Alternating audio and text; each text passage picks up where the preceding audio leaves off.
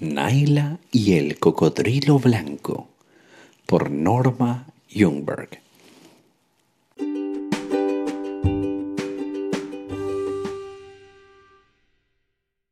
Capítulo 6 Un herido en la fiesta.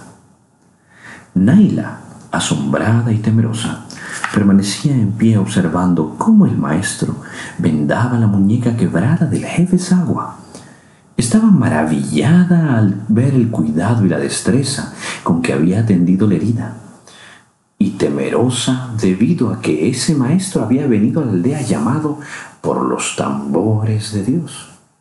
Cada vez que pensaba en el Dios invisible, que podía llamar a la gente de esa manera y que sabía todo lo que refería a cada persona, un estremecimiento de temor recorría su espina dorsal cuán grande debía ser un Dios como ese.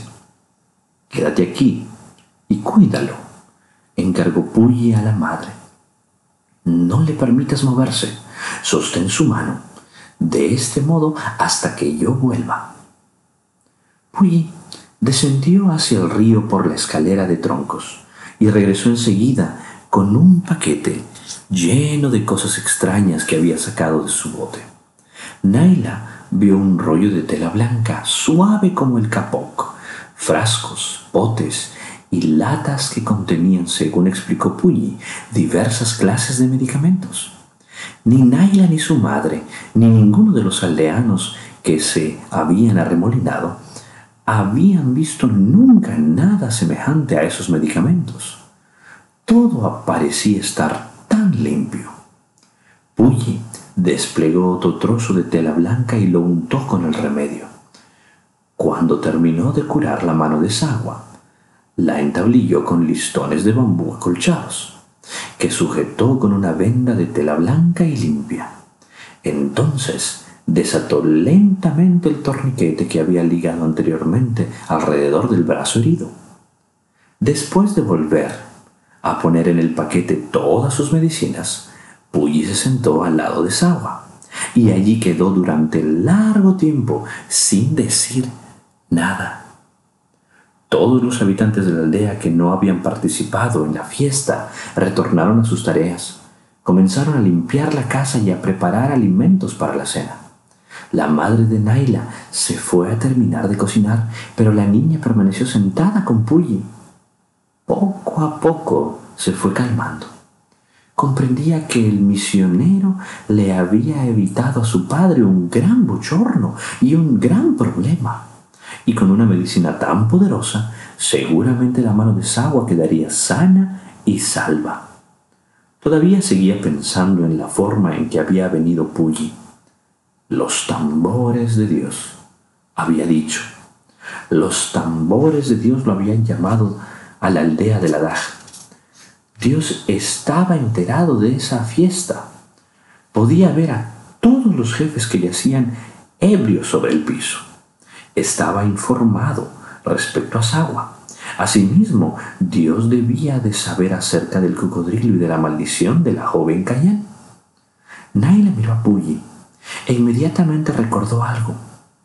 Quería pedirle que cantara nuevamente aquel himno que había entonado en su primera visita. Ese himno que comenzaba, con el poderoso amor de Dios estoy seguro, siempre seguro. Por supuesto que no dijo nada, pero la meditación de ese himno y en su significado iluminaron su interior, y Naila se sintió animada de gozo admiración y alivio. También recordó algo más que había dicho Puyi. Dios es más poderoso que todos los cocodrilos y que todas las maldiciones del mundo. Se acercaba la noche. El sol se puso en un horizonte cubierto de nubes negras y el maestro aún seguía sentado al lado del joven Sagua. Prestaba atención a su respiración en tanto que sostenía su mano sana y observaba a menudo la que estaba herida, pero no fluía sangre a través de la venda. Pasaron las horas y Puyi parecía descansar. Naila pensó que había dormido un poco. Sentado allí en el piso de bambú, finalmente su madre la llamó y Naila fue a acostarse sobre su estera. Todo marchaba bien. Dios había venido a la aldea de la Daj. Estoy seguro, siempre seguro. En cierto momento de la noche, Naila se despertó. Le había inquietado las pesadas gotas de lluvia que golpeaban contra el techo. Debajo de la gran casa ladraban perros. Afuera el viento gemía y en sus oídos ascendía y bramaba el oleaje del río revuelto. ¿Cómo volverían a sus hogares ahora? Se preguntaba. Tendrían que quedarse algunos días. ¿Y cuánto arroz se necesitaría para alimentar a tantas visitas? Entonces, Naila recordó a Puggy el maestro. ¿Estaría sentado afuera aún? ¿En el piso de la galería? ¿Y junto al jefe herido? Se levantó de un salto y corrió a ver. Un viento impetuoso arrojaba cortinas de agua sobre la galería externa. Alguien había arrastrado a los visitantes alcoholizados hacia el resguardo de la galería interior o hasta las habitaciones de la gran casa. El joven Sawa dormía precisamente en la misma habitación de la familia de Naila. Puyi, el maestro, no estaba allí. Entonces Naila se dio cuenta de que estaba amaneciendo. La gran tormenta había dado un timbre oscuro en todas las casas. Corrió hacia el interior y vio que su madre estaba haciendo fuego en el horno de barro que se hallaba en un extremo de la habitación. Oh, mamá, ¿se fue el maestro? preguntó. Sí, hija, se fue hace unos momentos.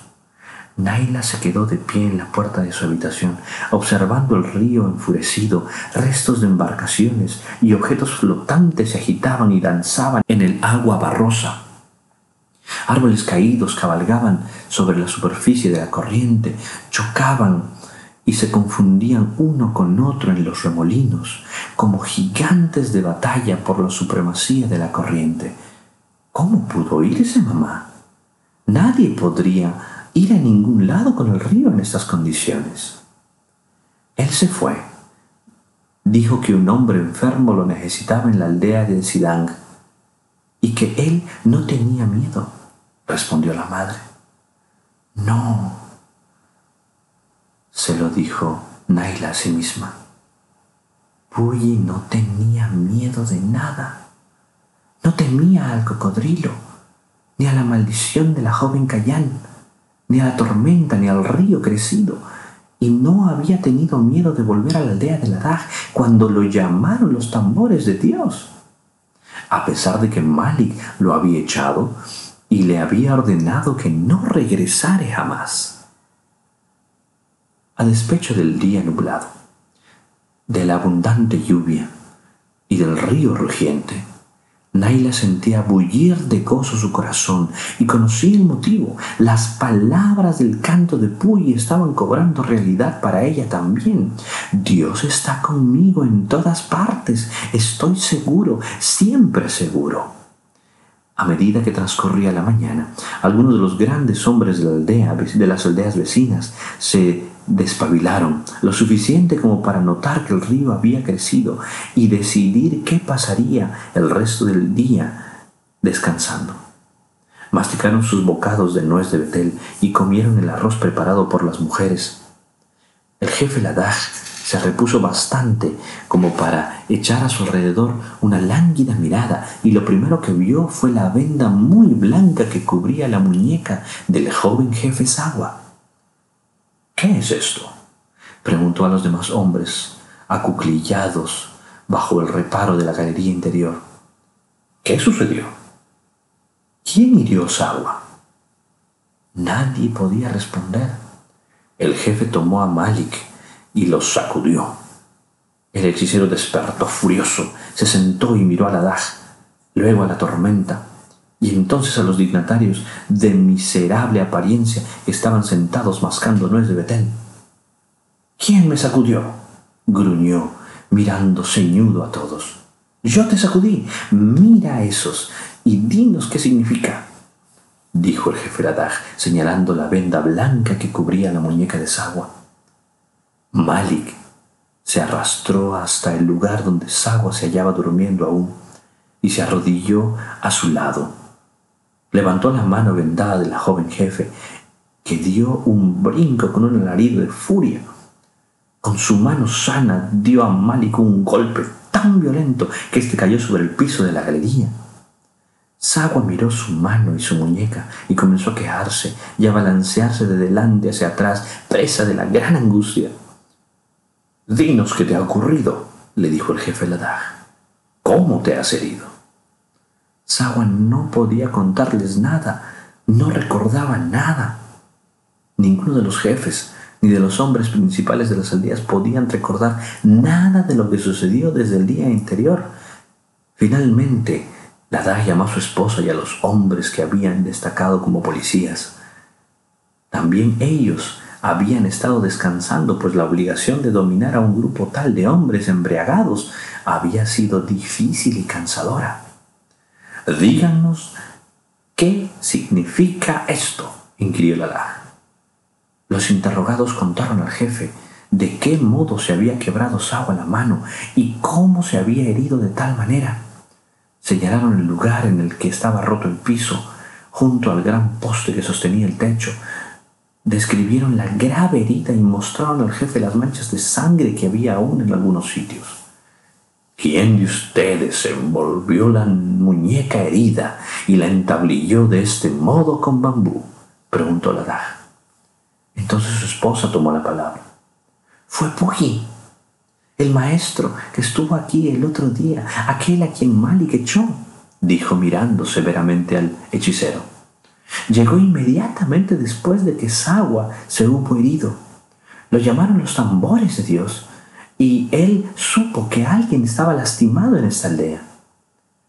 Naila notó que el rostro del brujo volvía a la vida lleno de ira. Malik ahora estaba completamente despierto y la cólera le hacía temblar la voz. ¿Cómo se atrevió ese maestro a regresar aquí a hacer su magia en esta aldea? Nuevamente se dirigió hacia el sitio en el que Sago estaba sentado quejándose y trató de aferrar su mano herida. Pero Sawa gritó y luchó con tanta fuerza que Malik no pudo hacer nada. Entonces trató de persuadirlo con sus palabras. Esta es magia peligrosa, argumentó al joven jefe. Serás maldito por cada uno de los malos espíritus que este río si permites que ese trapo blanco permanezca alrededor de tu brazo. Deja que te lo quite. No, no, no, exclamó Sawa, poniéndose de pie y castigando nuevamente a Mali, hasta que el hechicero entró en su habitación, cerrando la puerta de un golpe. El día comenzó a declinar temprano, pues aún seguía lloviendo. El arroyo había crecido y sus aguas cubrían los blancos bajos y los barracones de sus costas. La superficie de la corriente subía y bajaba con la avenida de las aguas. Grandes árboles y troncos de edificación pasaron dando vueltas juntamente con canoas estropeadas, arrancadas de sus amarras en los embarcaderos de alguna aldea situada río arriba. Nadie deseaba regresar a su hogar esa noche. Nadie esperaba tampoco que las visitas se aventuraran a salir con semejante tiempo. Hasta Sagua, que vivía en la ribera opuesta del río, casi frente a la aldea de la Dag, miraba las aguas revueltas y meneaba la cabeza, nada dispuesto a arriesgarse. Esa noche todos se quedaron a dormir en la gran casa. Naila se preguntaba si el cocodrilo blanco habría vuelto o no al arroyo, pero cuando se dirigió a ver la tormenta se descargó con tal furia que no pudo ver nada con claridad, excepto las aguas crecidas y la cortina de lluvia. Cuando su madre la llamó para que fuera a dormir, Naila le preguntó, ¿qué te parece que ahora hará Malik? Estaba muy enojado. Sí, odia a ese maestro y no alcanzo a vislumbrar el motivo, porque Si él no hubiera venido, Sagua podría haber muerto desangrado y toda la culpa habría recaído sobre nosotros. Fue la respuesta de su madre. Llegada la mañana dejó de llover. La brillante luz del sol se derramaba generosa sobre el río, que revuelto aún pasaba rugiendo por las aldeas y arrancaba con su fuerza absorbente todo lo que a su paso había suelto en las riberas. Sin embargo, el día estaba despejado y agradable, por lo que los jefes y los guerreros se fueron yendo uno por uno. En su viaje se mantenían pegados a las orillas para sacar provecho de toda corriente, y seguían cuidadosamente su rumbo.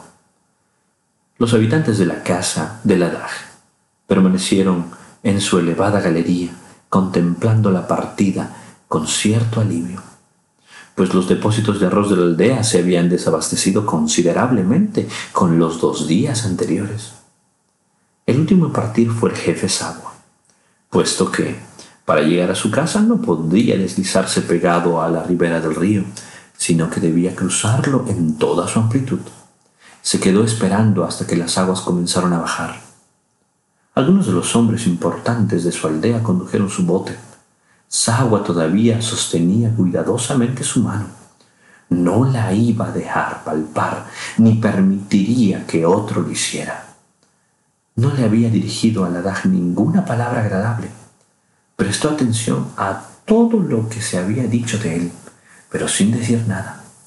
Continuó observando su mano y sus muñecas heridas, como si no pudiera creer que ese miembro vendado, entablillado y doloroso le pertenecieran. Los hombres de la aldea de la y algunas de las mujeres se hallaban en la embarcación de troncos viendo irse a Sagua y a sus hombres. Naila podía percibir el disgusto que afectaba a toda la compañía. Miró el río agitado. El rápido crepúsculo oscureció el ya nublado, ya nublado cielo, que indicaba el avance de otra tormenta. En la superficie de las ondulantes aguas, Naila vio algo.